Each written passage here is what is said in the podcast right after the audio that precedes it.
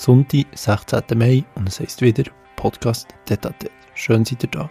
Heute mit einem Schweizer Rollstuhlsportler. Er ist 2018 Weltbehindertensportler vom Jahr geworden, hat unter anderem unzählige Olympiamedaillen gewonnen und ist ganz einfach ein Wahnsinnsathlet. Danke, seid ihr zu Gast auf dem Podcast Tete. Los geht's mit Marcel Hug. Ich möchte gerne mit einem Zitat von euch einsteigen, wenn das gut ist. Mhm. Ähm, ich möchte als Sportler und Mensch respektiert und nicht als Behinderter bewundert werden. Ich sehe mich nicht als Botschafter für Behinderte. Was steht für euch hinter dem Zitat von euch selber?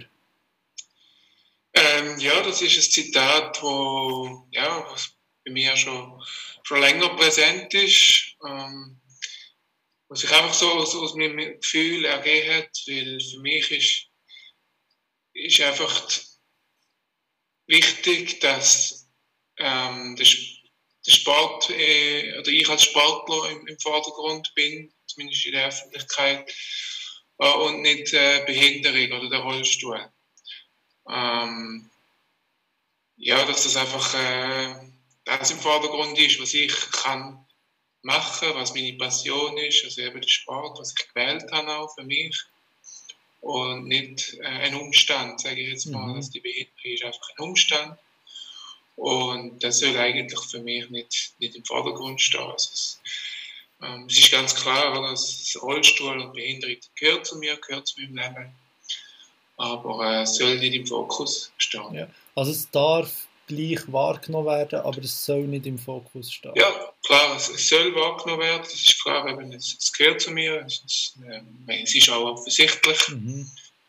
Ähm, aber ich, es soll nicht im, im Fokus sein, weil äh, es ist nicht etwas, was ich für mich gewählt habe. Oder? Ja, also, ist, genau, also ich möchte eigentlich mit etwas äh, ja, etwas können, können zeigen anderen Leuten mit etwas, was ich eigentlich für mich gewählt habe. Und mhm. das ist der Du sagst also, die Wahrnehmung ist ein Thema. Jetzt, ich habe vorher noch einen TED-Talk gelost und dort sagt ihr ja auch ganz am Anfang, eben, die Wahrnehmung ist wie das Thema. Die möchten als, als Athlet wahrgenommen werden und eben nicht als, äh, ja, mit ein, als Mensch mit einer Behinderung, sondern als Athlet, wie jeder Athlet wahrgenommen wird.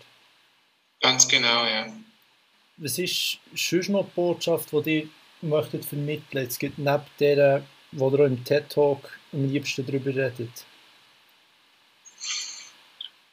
Ähm, ja, was ist eine Botschaft? Also ich, ich bin nicht der Typ, der jetzt da irgendwie großartige Botschaften mhm. verteilen oder so, sondern ich versuche, wie gesagt, also, ähm, ich möchte Sportler sein, ich fühle mich als Sportler und möchte das eigentlich ausstrahlen und wenn ich mit dem andere Leute oder Menschen können ja, etwas, etwas zeigen oder bewirken, äh, dann freut mich das natürlich sehr.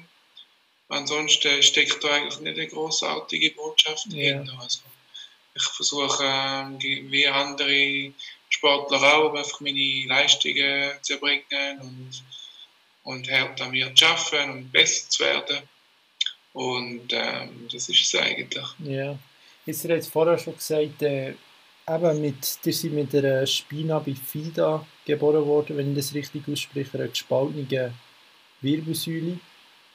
Aber eben zentral, wenn ihr eigentlich das überhaupt nicht mehr ist, im, also es gehört wieder zu, aber es soll nicht zentral sein. Ist das so richtig? Genau, also es, es gehört zu mir, es gehört zu meinem Leben, es ist auch sehr, sehr privat. Mhm. Ähm, und klar, wenn ich äh, in einem gewissen Kontext auch darüber reden ist das sicher auch völlig ja. okay, aber ich will nicht um das Ziel soll nicht sein, dass man einfach immer nur auf das reduziert wird ja. oder immer auf das angesprochen wird. Ähm, ich glaube, das soll einfach das Ziel sein, ja, dass, dass man nicht einfach auf das reduziert wird. Ja, es ist, wie ihr eigentlich sagen, das ist etwas extrem Privates, wie ihr jetzt gesagt habt, und trotzdem ist es ist es halt einfach oft, also ersichtlich für eigentlich jeden beliebigen Mensch. Genau, genau. Aber ähm, ja, es ist, ist, immer die Frage, oder was. Ich glaube, jemand anderes, ich weiß nicht, oder die Frage ist, wie relevant das ist. Also jemand mhm. anderes, sag jetzt mal, wirklich ähm, eine rote Haare hat zum Beispiel, für den ist es ein Merkmal, genau. Ähm, aber sie möchten vielleicht auch nicht immer nur auf das angesprochen werden. Ja, vielleicht gibt es Momente, wo sie gerne über das reden oder, auch speziell über das möchten. Ja, ich rede schon sehr gerne darüber. hervorheben oder so, aber dann ist es ihre Entscheidung, oder? Ähm, wenn dass sie das möchten und nicht, nicht tagtäglich einfach auf das reduziert werden. Und es ist immer die Frage, ja, wie relevant ist jetzt das für einen? Ähm, ich bin jetzt mit, dem, mit dieser Behinderung und dem Rollstuhl aufgewachsen. Mhm. Für mich ist das Alltag. Ähm, für jemand anderes, sage ich jetzt mal, der jetzt äh, durch einen Unfall in den Rollstuhl gekommen ist, für den ist das eine ganz andere Situation. Ist das ein, ein Einschnitt ins Leben? Für den hat das eine ganz andere Bedeutung. Ja, das ähm, ist, ja. Darum ist das äh, sicher auch sehr etwas Individuelles. Jemand äh, möchte mehr das im Fokus rücken und jemand andere weniger. Ja, ja ich, finde es, ich persönlich finde es zum Beispiel auch angenehm, wenn man darf darüber reden darf, aber es soll eigentlich nicht ein, ein zentrales, also ja, also eben wie bei mir jetzt zum Beispiel, es ist kein Problem, über meine Haare zu reden, aber wenn es das Einzige ist, ist es jetzt auch nicht unbedingt so das, was man, was man die ganze Zeit braucht. Genau. Ja ja, es ist halt auch bei euch, ihr seid von, von Geburt an eigentlich so, lebt ihr mit dem bei anderen, es gibt ja diverse Rollstuhlsportler, die eben durch einen Unfall ähm, ja, und seitdem an Rollstuhl gebunden sind. Und ich nehme an, das ist auch noch gleichwohl ein rechter Unterschied, eben, wie man damit kann umgehen und umgeht. Es ist so, es sind äh, sicher grosse Unterschiede, je nachdem, ähm, was der Hintergrund ist oder ja, der Grund ist, warum man im Rollstuhl ist. Mhm. Ich sage ja immer, es ist es hat beides Vor- und Nachteile. Also, ob man jetzt seit Geburt im Rollstuhl ist oder ob man durch einen Unfall oder sonst irgendein Ereignis im Rollstuhl ist. Ähm, es hat beides seine Vor- und Nachteile. Also, es ist, sage jetzt mal, für mich ist es, ich bin mit dem aufgewachsen, für mich ist es quasi normal das ist, ähm, also ich kann nicht von einem Tag auf den anderen müssen mit dem umgehen. Das ist sicher ein gewisser Vorteil. Äh, Handkrumm jetzt vielleicht auch ein gewisser Nachteil. Eben durch das, dass man eben gerade mit dem aufgewachsen ist, dass man auch immer eben schon als Kind eigentlich in die Rollen hinein ähm, gestoßen wird oder so wahrgenommen wird als, als der, der, behinderte Mensch oder das Kind im Rollstuhl, man wird anders wahrgenommen. Und das ist nicht immer nur ein Vorteil, oder gerade als Kind, wo man äh, wo sehr prägend ist, die Kindheit, oder? Und mhm. wo man auch sehr viel gar nicht bewusst wahrnimmt. Aber es hat sehr viel, es hat sehr einen, sehr einen Einfluss oder, auf, auf die ganze Entwicklung, auch äh, psychisch. Und das ist sicher nicht nur immer einfach, wenn man im, Rollstuhl ist oder als das äh, wahrgenommen wird, wenn man vielleicht äh, Mitleid äh, irgendwo immer wieder gespürt und so, oder äh, anders behandelt wird, wie jemand, der nicht im Rollstuhl ist. Ja. Das macht es auch nicht immer einfach. Also eben, es hat beides seine Vor- und Nachteile. Ja, das spricht ja immer wieder eben Vor also Vorurteile an, wie man eben wahrgenommen wird, da sind wir wieder bei der Wahrnehmung. Wenn man jetzt jemanden antrifft, wird man reduziert auf Behinderung und bemitleidet. Oder auf der anderen Seite wird, wird man eben wahrgenommen, in eurem Fall eben als einer der grössten Athleten, die es in diesem Sport je gegeben Und das ist sicher zu einem gewissen sehr, sehr schwierig, damit umzugehen. Weil es eben so etwas Offensichtliches ist. Ja. Mhm. Zu eurem Sport ich bin ja äh, kompletter Laie auf diesem Gebiet, wenn ich das so darf sagen. Klar, ihr seid mir ein Begriff und euch kenne ich seit mehreren Jahren halt einfach ja, von, von Olympia und wie man die Sachen halt schaut. Aber jetzt im Rollstuhlsport, was, was gibt es für Unterschiede jetzt? Ihr seid Rollstuhlsportler, dann gibt es Handbike. Wie kann man das einordnen?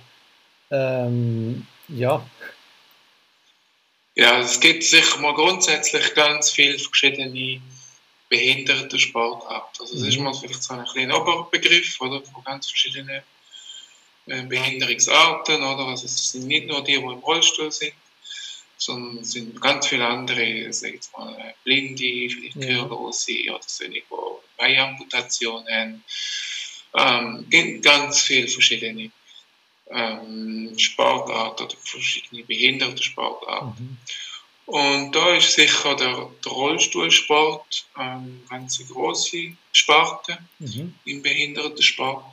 Und auch im Rollstuhlsport hat es wiederum ganz viele verschiedene ähm, Sportarten, die im Rollstuhl äh, betrieben werden. Eben, also Sie haben es angesprochen, Handbike mhm. beispielsweise eine, äh, Rennrollstuhl, wenn ich jetzt mache. Ähm, oder dann auch ganz viele Teamsportarten wie Basketball, Rugby, äh, Unihockey. Also es gibt da ganz viele äh, Sportarten. Und was sicher auch eine, eine Eigenheit halt ist im Behindertensport, ist, dass es verschiedene äh, Kategorien gibt mhm. in den einzelnen Sportarten, wo man versucht, verschiedene ähm, Behinderungsarten oder Behinderungs- äh, oder Einschränkungsarten ähm, ein bisschen gerecht werden. Ähm, weil jetzt gerade, sagt mal, bei uns äh, in der Rollstuhlleichtathletik ähm, eben Querschnittlähmung, oder? Es gibt ja äh, höhere Querschnittlähmung mhm. und tiefere Querschnittlähmung. Äh, und das macht natürlich einen großen Unterschied. Da jemand höher ähm, gelähmt ist, äh, der hat viel größere Einschränkung äh, im Sport. Weder jemand, der tiefer gelähmt ist oder vielleicht sogar nur äh, inkomplett gelähmt ist, wie ich. Also ich kann jetzt auch noch Beine zum Beispiel ein bisschen bewegen. Ich kann auch, mhm. äh, wenn es muss sein, noch ein, zwei Treppen äh, bewältigen, wenn ich äh, mich kann kurz aufstehen und Geländer heben. Und das ist ein großer Unterschied. Also jetzt zu mir beispielsweise im Vergleich zu einem Tetraplegiker, der wirklich relativ hoch, vielleicht eine Halswirbelsäule ähm, gelähmt ist. Und so versucht man dann auch mit verschiedenen Kategorien dem ein bisschen gerecht zu werden. Ah, bis wie, bis wie, wie sehr probiert man das noch zu machen? Wie, viel, wie viele Unterkategorien gibt es zum Beispiel eben im 400 Meter, ich sage jetzt einfach noch bis 400 Meter Rollstuhl, ja, im Rollstuhl, im Rennrollstuhl? Ja, also das ist sicher immer, es ist ein grosses Thema immer auch mhm. bei uns im Sport oder im Rollstuhlsport allgemein ähm, wie viele Kategorien macht man oder wie viele Unterteilungen mhm. macht man. Ähm, weil Nachteil ist natürlich, je mehr Kategorien das man macht, umso weniger Teilnehmer gibt es dann pro Kategorie. Und das wird man natürlich auch vermeiden. Auf der anderen Seite wird man ja versuchen, das möglichst gerecht zu machen. Äh, ein weiterer Nachteil ist natürlich, wenn man eine Grenze zieht oder von einer Kategorie zu der anderen Kategorie, gibt es auch immer wieder Grenzfälle, oder? Äh, da gibt es auch immer wieder Streitfälle. Ähm, ich persönlich bin jetzt sehr froh, dass ich eigentlich in der, höchsten Kategorie sozusagen bin. Also ich denke, die Kategorie, die am wenigsten Einschränkung hat. Mhm. Ähm, also auch eigentlich die, ist die stärkste äh, Kategorie, also die schnellsten äh, Athleten drin sind. Und von dem her gibt es bei uns jetzt zum Glück ein weniger Diskussionen. Aber ähm, das ist schon immer ein Thema. Ja, wie viele Kategorien gibt es? Und äh, ja, das ist äh, schwierig. Und da gibt es auch ausgebildete Classifier, die das äh, beurteilen Also jeder Athlet muss dann äh, so einen Test machen, wo dann eingeteilt wird in die verschiedenen Kategorien. Ja, es gibt ja eigentlich nicht nur jetzt im, im Rollstuhlsport, es gibt ja auch, wenn man ja, jetzt ein, äh, ein grösserer Basketballspieler ist, vielleicht grundsätzlich auch ein bisschen kleinerer überlegen. Das ist irgendwie, es geht ja im Sport immer darum, wie die, die Gegebenheiten, die halt der Mensch mit sich bringt, bestmöglich unter irgendwelchen Rahmenbedingungen wiederum einzusetzen und kann halt so schon gar nie fair sein irgendwie.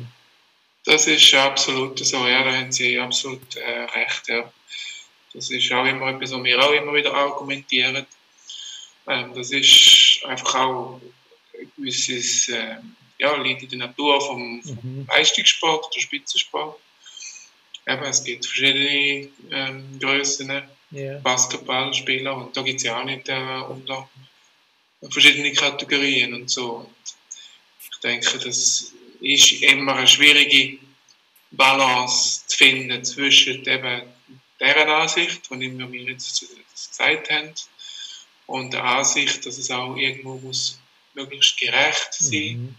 ähm, Das ist wirklich sehr, sehr schwierig. Und absolute Gerechtigkeit gibt es da wirklich nicht. Also, ich sage auch, es gibt keine, keine Gerechtigkeit, aber Fairness, oder? das ist wichtig, es muss fair sein. Aber Gerechtigkeit, das gibt es eigentlich nie, also insbesondere im, im Spitzensport. Oder? Das ist, äh, ja, das ist einfach der schnellste, ja, der, der gewinnt am Schluss. Yeah. So soll es auch sein. Ja, ja eben, und wir können jetzt auch noch x verschiedene Faktoren drin wie was hat einer für Voraussetzungen gehabt, wie er konnte trainieren was hat Doping. Ja, ich glaube, da können wir fast alles Mögliche noch, noch mit reinnehmen. Genau, es sind wirklich ganz viele verschiedene Faktoren, die da äh, mitspielen und ich finde, das macht es irgendwo auch äh, spannend, ja. oder? Weil jeder anders ist, also jeder Körper ist anders. Jeder macht aus seinen Möglichkeiten das Beste. Ähm, ja. Das ist doch auch irgendwie spannend. Ja, und gleich wollte man es irgendwie wie können, äh, vergleichen. Halt. Die Leute wollen ja wie den Wettkampf sehen und wissen, ja, welcher ist der Beste. Ja. Jetzt, es gibt ja noch weitere so Kategorien, wie, wie sagt man denn, jetzt zum Beispiel der Südafrik äh, Südafrikaner, der verurteilt ist worden, er war ja, glaube ich, Hürdenläufer. Gewesen. Äh, ja, ich glaube 400 Meter. Ja. Ich weiß gar nicht, ob er oder gelaufen ist. nicht ja. Was ist denn das wieder zum Beispiel für eine Unterteilung? Also, er hat ja so Beinprothesen gehabt, wenn ich mich nicht täusche. Das ist nochmal ganz Ja, ich weiß jetzt gar nicht, wie seine Kategorie heißt. Also, es wird mal in der Leichtathletik sicher mal unterschieden zwischen ähm, Track and Field, also also zum Beispiel das bei uns heißt das T heißt mhm. steht für Track, der ja, F ich, für ja. Field. Und bei uns gibt es dann äh, die 50er äh, Kraft, also Rennrollstuhl ist eigentlich 50er äh, Kategorie. Mhm. Und da gibt es 1, 2, 3, 4, also 4, 51 bis 54. Also es ist relativ äh, kompliziert und relativ ähm, unüberschaubar, auch wenn man alle Kategorien so auseinander nimmt. Und ich weiß jetzt gar nicht, was äh, einmontiert für Klasse ist. Echt 40 oder, äh, mhm. ja, ich weiß es, ich weiß es gar nicht. Ja, ja, ich habe das aber angeschaut und habe es probiert zu verstehen und es ist mega schwierig, schwer Es ist schwierig, ja. Und was ich mich jetzt spontan noch frage, ist, macht es ein gewisses, der Sport, man möchte, dass er möglichst, ich habe das Gefühl, so 2012 in London an der Olympiade ist so das erste Mal das breiter vermarktet worden. Und ich weiß nicht, hilft es im Sport, wenn es so kompliziert ist, nicht zu verstehen? ähm, nein, also meiner Meinung nach äh, hilft das gar nicht. Nein, also das ist wirklich ein großes Handicap, wenn man das so, so kann sagen, ja, vom, yeah. Vom Behindertensport, ja, dass es so unübersichtlich ja, ist, oder einfach, sage ich mal, für den, für einen Laien, für einen Zuschauer von außen, ist das äh, schwierig äh, nachzuvollziehen, ja, was es da für verschiedene Kategorien gibt und warum und wieso. Und, ähm, ja, das macht es schwierig. Ähm, es gibt so Sportarten wie zum Beispiel Skifahren. Mhm. Ähm, das ist auch noch relativ spannend. Die entstehen mit Kategorien teilweise äh, mit äh, Zeit, ähm, sagt man, Zeitbonus- mhm. oder Malus-System eigentlich schaffen. Das eine, wo ähm, höher eingeschränkt ist von der Behinderung her. Ähm, eigentlich Zeit, wenn die stoppen, eigentlich fast wie ein bisschen langsamer läuft. Und das sieht ein Zuschauer dann von außen eigentlich fast, also ja praktisch gar nicht. Und so gibt es wie einfach einen Wettkampf und einen Gewinner. Ähm, das ist sicher auch, ähm, auch noch relativ spannend. Ja. Mhm. Das ist für, für uns. Hat dann aber auch wieder einen Nachteil, oder? Wenn ein Zuschauer von außen sieht, okay, der ist jetzt eigentlich deutlich langsamer äh, Piste durch ab, aber hat dann trotzdem gewonnen. Ähm, wieso ist jetzt das? Das ist yeah. natürlich auch wieder verwirrend. Also irgendwie, ja, ich glaube, das ist einfach etwas, wo wir nie im Behindertensport einfach leben müssen, dass es so ist. Ähm, ja, dass es halt die verschiedenen Einteilungen gibt. Ja. ja. Ja, ich habe zuerst schon so müssen feststellen, eben eigentlich macht ihr ganz normale Leichtathletik und es hat nichts mit irgendwie Velofahren zu tun oder eben, das wäre ein Handbike, kann man das, in Maß kann man so sagen. Und eben, die machen dann einen ganz normalen, zum Beispiel Marathon und ist eigentlich einfach Leichtathletik. Und schon um das feststellen, habe müssen, ja, ja. Ja, es ist sicher so, ja. Also wir sind ganz klar Leichtathletik orientiert äh, von der Disziplin her, äh, Reglement her auch weitestgehend, ähm, sind wir wirklich sehr Leichtathletik orientiert. Mhm. Wohingegen jetzt Handbike klar Velo, also Radsport orientiert yeah. ist. Ähm, ja, also wir gehen äh, eigentlich bis, bis Marathon und weiter gibt es eigentlich bei uns keine Disziplinen mehr. Äh, ist klar, was wir natürlich nicht haben, logischerweise, ist äh, Hürden oder so ja, Sachen. Wäre ein bisschen schwierig bei uns. Ähm, aber sonst haben wir wirklich die gleichen Disziplinen. Ja. Ja. Ähm, wieso sicher eine Eigenheit ist, ist, ihr startet ja zum Beispiel 400, 800, 10 Kilometer, glaube ich, und dann auch Marathon. Das gibt es ja in Leichtathletik eigentlich auch praktisch gar nicht. Hängt das mit, dem Teilnehmerfeld zusammen, dass es weniger Teilnehmer gibt in den einzelnen Kategorien und so möglich ist, über mehrere so erfolgreich zu sein, wie ihr erfolgreich seid? Oder kann man das noch auf etwas anderes zurückführen? Oder? Ja, es sind verschiedene Sachen, die da mitspielen. Also es ist sicher mal eine ganz andere Belastung wie bei den Läufern, also bei den mhm. Leichtathleten. Äh, wir haben äh, viel weniger Schläge in den Gelenken. Äh, man kann sagen, auch wenn wir mal Geschwindigkeit haben, ähm, so beschleunigt haben, dann können wir die auch recht gut halten, die Geschwindigkeit.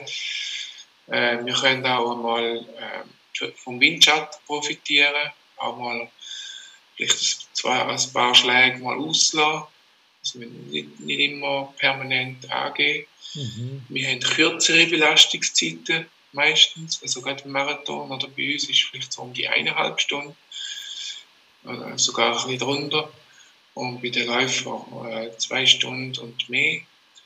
Und das sind eigentlich so, es ist einfach, ja, wir, wir sind auch viel schneller erholt, gerade vor einem Marathon. Ähm, also wir können, ja, Woche, nach zwei Wochen nach einem Marathon können wir durchaus wieder äh, einen nächsten Marathon machen, wo ein Läufer einfach viel mehr Erholungszeit braucht von, von der ganzen Belastung vom Gelenk und von den Muskeln. Ähm, also ja, wir tun es von dem her, oder ich tue es von dem her auch immer gerne mit Langläufern vergleichen. Also die mhm. haben auch ähnliche Belastungszeiten zum Teil in relativ kurzer Zeit, also eigentlich vergleichbarer Zeit. Und die haben auch die gleiche oder ähnliche Belastung wenn man jetzt rein vom, vom Oberkörper schaut, äh, klar, bei ihnen kommt, kommt die ganze Beinarbeit noch dazu mit äh, Langlaufen, aber vom Oberkörper haben sie eigentlich sehr eine ähnliche Belastung mit, äh, den Stöcken, die sie angehen, und mir einfach Rad. Ähm, also das sind eigentlich wirklich die, die ganzen Unterschiede. Ja. Es ist von der Belastung her einfach ganz anders wie bei der Live. Und dir braucht halt komplett eigentlich der Oberkörper äh, Läufer sonst braucht Beine, Lungen brauchen der beide. Genau. Und auch wenn man jetzt äh, Durchschnittsgeschwindigkeiten anschaut bei uns, also ab 800 Meter bis, äh, bis zum 5000 Meter, mhm. Sind eigentlich Geschwindigkeiten Gut, zu 800 Meter ist vielleicht jetzt noch ein bisschen kurz, ist die Geschwindigkeit eher noch ein bisschen höher, aber ich sage jetzt mal 5000 Meter und ein Marathon, da ist die Geschwindigkeit nicht mehr, die Geschwindigkeitsdifferenz nicht mehr so groß bei uns, wo jetzt bei, einem, bei den Läufern natürlich schon noch eine größere Differenz ist. Mhm. ähm, die Läufer, die sind im Sprint natürlich viel, viel schneller als wir. Äh, aber je länger das es geht, äh, umso langsamer sind sie, äh, die Läufer. Und bei uns ist so, sobald wir Geschwindigkeit haben, also so ab 400 Meter, 800 Meter so sind, können wir eigentlich die Geschwindigkeit relativ konstant äh, hoch behalten. Ja. Wie, wie, das, ist, das ist natürlich auch, auch äh, alles sehr, sehr taktisch, auch sehr ähnlich zwischen 800 Meter und 1500 Meter, mhm. auch 5000 Meter. Ist es relativ ähm, ähnlich. Ja. Würde, würdet ihr sagen, es ist der Hauptgrund, dass es möglich ist, eben dass dass wie die, die Belastungszeiten, die Zeitdauer, die kleiner wird, weil ihr eben, sobald ihr mal das Tempo habt, das einfacher könnt halten und schneller vorwärts kommt, dass das halt wieder der grösste Unterschied ist, oder ja? Ja, ich glaube sicher, das ist ein grosser Unterschied und eben auch einfach Belastung auf, auf Muskeln an mhm. sich und äh, auf Gelenk. Also bei uns, wir haben eigentlich eine zyklische Bewegung. Ähm, nicht so große Schläge auf Gelenk wie das Läufer. Mhm. Und das macht schon auch einen sehr großen Unterschied. Dass die Bewegung immer rund ist und nicht bei jedem. Sehr eine runde Bewegung. Ja. Ähm, geschmeidige Bewegung. Und bei Läufen gibt es halt auch immer auch wieder die, die Schläge auf, auf Gelenk, wenn, man, ja, wenn sie auf, auf dem Asphalt, auf, auf Bahn immer wieder. Und es kann, ja. Und eventuell braucht halt jetzt zum Beispiel ein Sprinter auf 100 Meter oder auf 400 Meter nochmal andere Muskelphasen, die er rekrutiert während dieser Distanz, als jetzt eben Marathonläufer. Und das ist bei euch vielleicht ähnlicher, kann man das auch noch so sagen? Ganz genau, ja. Das ist sicher auch so. Ja. Könnt ihr auch noch macht ihr alles aus dem Oberkörper oder könnt ihr die Arme oder sind die Arme mehr zentral oder ist es eine Mischung oder wie kann man sich das vorstellen? Also die Arme sind sicher sehr, sehr zentral, das mhm. ist so.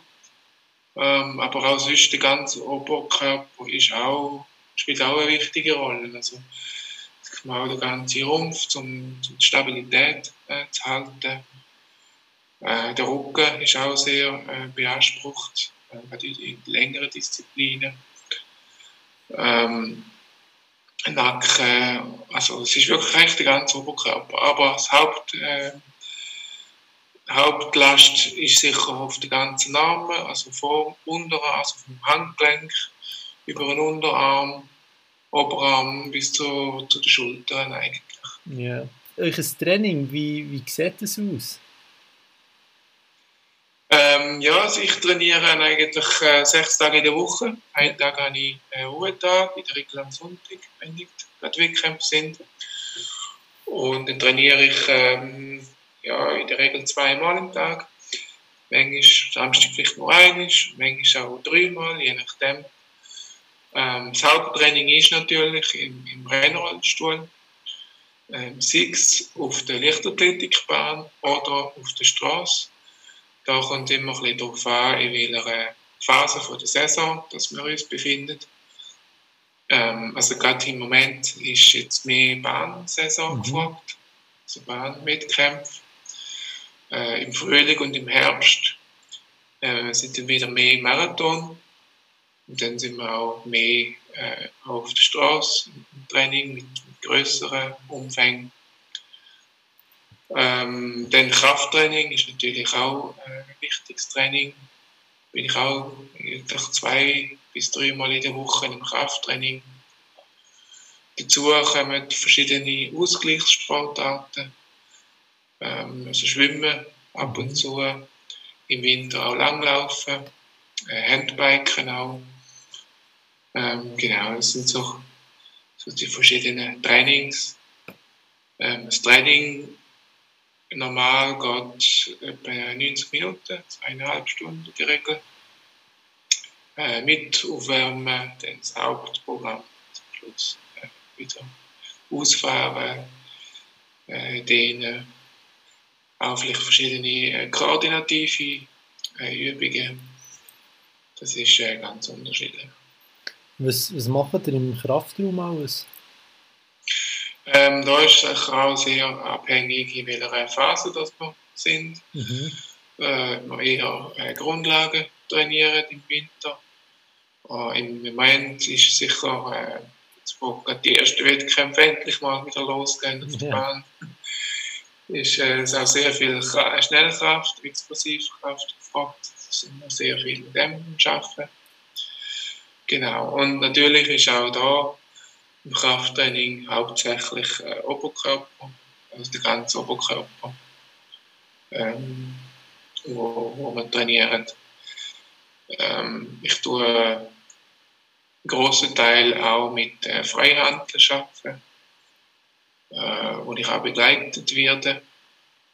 Äh, und ein Training in der Woche, wo ich mehr die Maschine dann noch als mhm. Ergänzung dann noch alleine mache. Genau. Ist, genau, was auch noch dazu kommt, ist äh, das ganze Atmungstraining. Okay.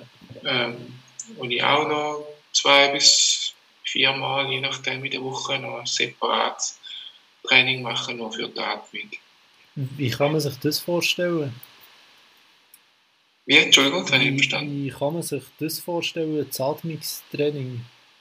Ähm, ja, also gibt es zwei verschiedene Varianten jetzt gerade so im Training. Das eine ist äh, das sogenannte Spirotiger, wo man einfach so eine gewisse, gewisse Frequenz muss ein- und ausschnaufen äh, in den Beutel rein, wo es mhm. durch das ein bisschen Widerstand gibt. Ähm, und das andere ist äh, so eine Trainingsmaske, wo ich während dem Fahren, also im Rennrollstuhl, anhabe, wo auch ein bisschen äh, Widerstand gibt ja, den Widerstand kann einstellen und entsprechend auch gewisse Zwerchfälle kann äh, trainieren. Ja. Vorher hat er angesprochen, wegen der unterschiedlichen Grössen vom Rollstuhl, wie der aussieht. Wie, wie kann man sich, was sind da die Unterschiede? Also eben zum Beispiel die Reifen anders, Breite, ähm, ja, vielleicht irgendwie noch eine Federung oder so. Ähm, genau, also grundsätzlich kann man sagen, es gibt ähm, verschiedene Hersteller von den Einrollstühlen. Äh, von den Materialien her, es sind äh, mhm. immer mehr Carbon-Materialien, die natürlich zum Einsatz kommen. Teilweise aber auch noch äh, Alum leichtes Aluminium oder Magnesium. Äh, das ist sehr individuell. Und die Rollstühle, die sind äh, individuell auf den Athlet maßgefertigt sozusagen. Ähm, also von dem her gibt es von der Breite, von der Länge und so weiter gibt es da eigentlich, ja, ist das ganz unterschiedlich.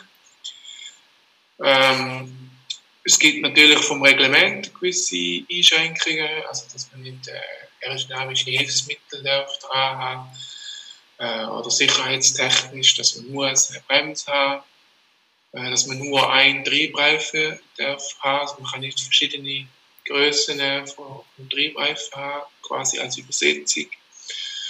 Und so, oder ja, es müssen sicher drei Räder sein, zwei hinten, eins vorne.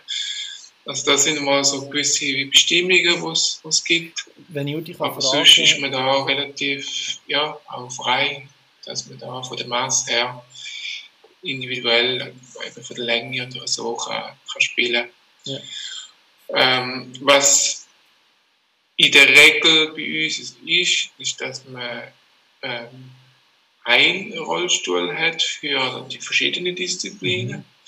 Also man da nicht unterscheiden zwischen der 800 Meter und Marathonstuhl.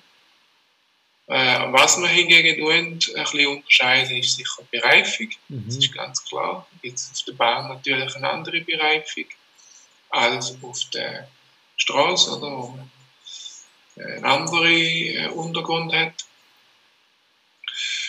Ähm, die Steuerung ist zum Teil auch vielleicht ein bisschen anders. Also man hat auf der Bahn eher vielleicht eine weichere Steuerung, also, nein, umgekehrt, Entschuldigung, auf der, auf der Bahn eine härtere Steuerung als auf der Straße.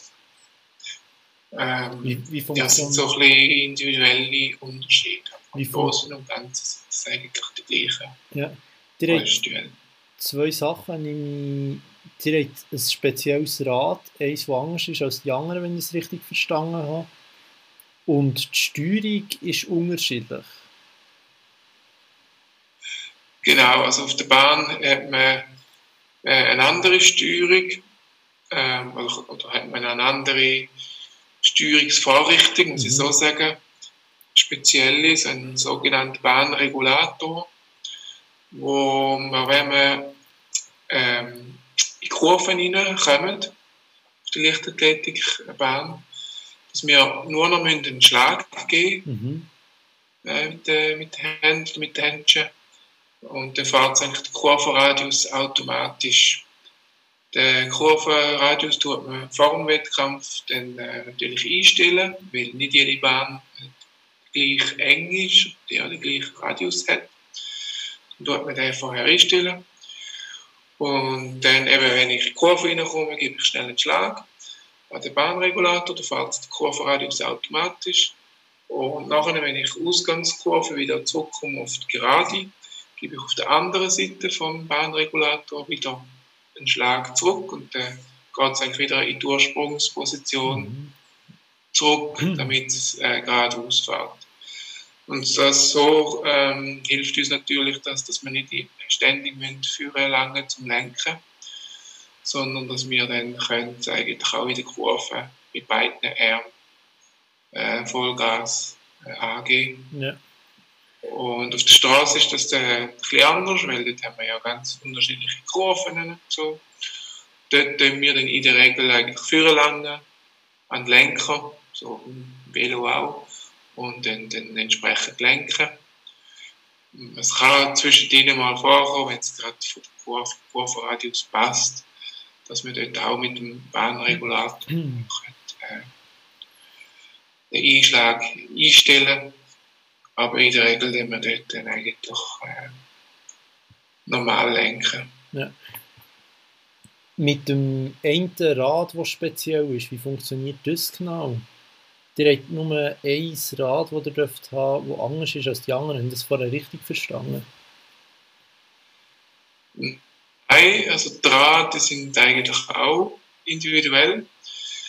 Ähm, da gibt es eigentlich. Ah, ah, ja, jetzt mein, weiß ich, was ich meine, den, den Triebreifen. Ja, ja, genau, sorry, ja. Genau. Ah, Reifen, ja. Ja, genau. Das ist, äh, denke ich, der, der Reifen, äh, also der Ring, der auf dem Rad oben ist. Ja äh, damit wir ähm, mhm. können angehen Und dort ist es so, dass wir haben ja Händchen und dann ist eigentlich der Kontakt ist dann nur zwischen dem äh, Triebreif, also zwischen dem Ring auf dem Rad und den Händchen.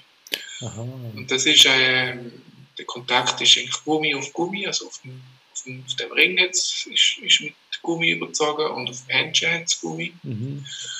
Und ähm, ja, das ist sicher speziell im Vergleich zu, zum Alltagsrollstuhl, wo ich mit der Hand greife, oder, mit dem Ring. Äh, ist es beim Rennrollstuhl anders. Wir den, äh, den Ring den wir einfach schlagen, sozusagen, also treiben. Ja. Und ähm, durch das können wir viel höhere Geschwindigkeiten über, als wenn wir jedes Mal mit der Hand würden greifen. Also, ja wenn ich jedes Mal würde greifen, ich komme gar nicht auf die Höchstgeschwindigkeit. Ja, was reicht Das ist ähm, sicher speziell, ja. ja. Und da gibt es auch verschiedene äh, Größen auf dem Treibreifen, also von dem Ring. Und das ist auch je nach Athlet ist das unterschiedlich. Was erreicht ihr für Geschwindigkeiten? Ähm, auf der Leichtathletikbahn ist im Schlusssprint das schnellste bis jetzt, wo ich gefahren bin, so 37, um die 37 Stundenkilometer. Genau, und auf der Straße ähm, kommt es natürlich ganz drauf an. Mhm. Äh, Wenn es bergab geht, kann es ähm, viel schneller sein. Also das schnellste, was ich bis jetzt gefahren bin, bergab, ist 75 oh, krass. Stundenkilometer gewesen. Äh, Im Boston Marathon ist das gewesen, eine Abfahrt. Genau. Und stört wie, wie kann man, gibt es das viel oder jetzt bei 75 Stundenkilometer hoffentlich nicht? Genau, also bei, bei dieser Geschwindigkeit hoffentlich wirklich nicht, sonst wäre es ein bisschen blöder. Ich habe es zum Glück noch nie gehabt, also bei dieser Geschwindigkeit. Aber sonst ähm, gibt es ab und zu einmal, ja, das, kann es geben. Ähm, weil man halt auch, äh, wie beim Radsport auch, sehr nah aufeinander auffahren. Weil wir auch vom Windschatten profitieren, vom, vom Vordermann. Und da kann es sein, dass man mal mit dem Vorderrad einhängt, beim, beim vorderen Athlet, beim, bei den Hinterrädern.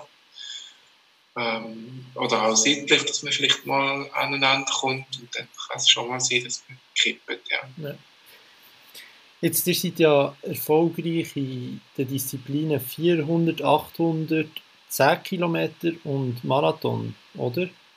Ähm, ja, also 1500 Meter ist noch 5000 ja. Meter. Genau. Ähm, 400 Meter gehören jetzt nicht zu den erfolgreichsten, ja, ist nicht zu den erfolgreichsten, aber so, sag mal, 8, ab 800 Meter, also 800, 1500 Meter, 5000, 10.000 Marathon Genau. Was ist so die, die Lieblingsdisziplin oder Strecke von vom Marcel Hug? Ähm, ja, das ist schwierig zu sagen. Also sicher habe ich sehr gerne Marathon, mhm. sehr, sehr gerne. Äh, auf der Bahn habe ich auch sehr gerne 5000 Meter und 1500 Meter. Ja, dort einfach auch die taktischen Elemente sehr wichtig sind und das habe ich sehr gerne. Ja. Das, äh, das ganze taktische, den Windschatten fahren.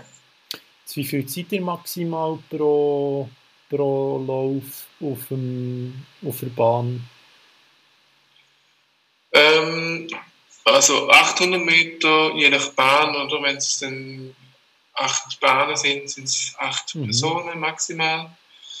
Äh, ab also 1500 Meter oder 5000 Meter können es theoretisch auch mehr sein, weil dann starten wir ja nicht in der, in der Bahnen rein. Mhm.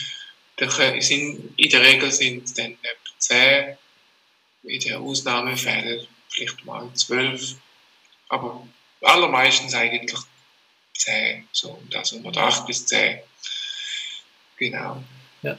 Die Wettkämpfe auf der Bahn eben 1500 und 5000 Meter ihr vorher gesagt habt, die sind jetzt mehr im Sommer und der Marathon dann mehr im, im Herbst. Genau, Marathon sind vor allem im Frühling und im Herbst. Ähm, es ist für uns sehr gäbig, ähm, so, dass wir die Unterteilung ein bisschen machen ähm, weil ja, es gibt sehr viele Athleten, wirklich beides machen, so wie ich jetzt, äh, Bahn und Marathon. Es gibt ein paar Athleten, die nur Marathon machen, ein paar, die nur äh, Bahn machen. Aber ein großer Teil macht wirklich auch beides. Und von dem her ist, äh, ist es von dem her möglich, dass man beides unter einen Hut bringen. Wenn jetzt Marathons auch noch im Sommer wären, ähm, dann wäre es sicher ein bisschen schwieriger, okay. beides gleichzeitig machen. Weil es ist schon, eben vom reinen Training her ist es schon ein Unterschied, hauptsächlich für Bahn trainieren oder hauptsächlich für, für Marathon. Wobei man auch muss sagen, dass äh, gerade im Marathon natürlich die Fähigkeit, die man für die Bahn trainiert, auch zu gut kommt im Marathon.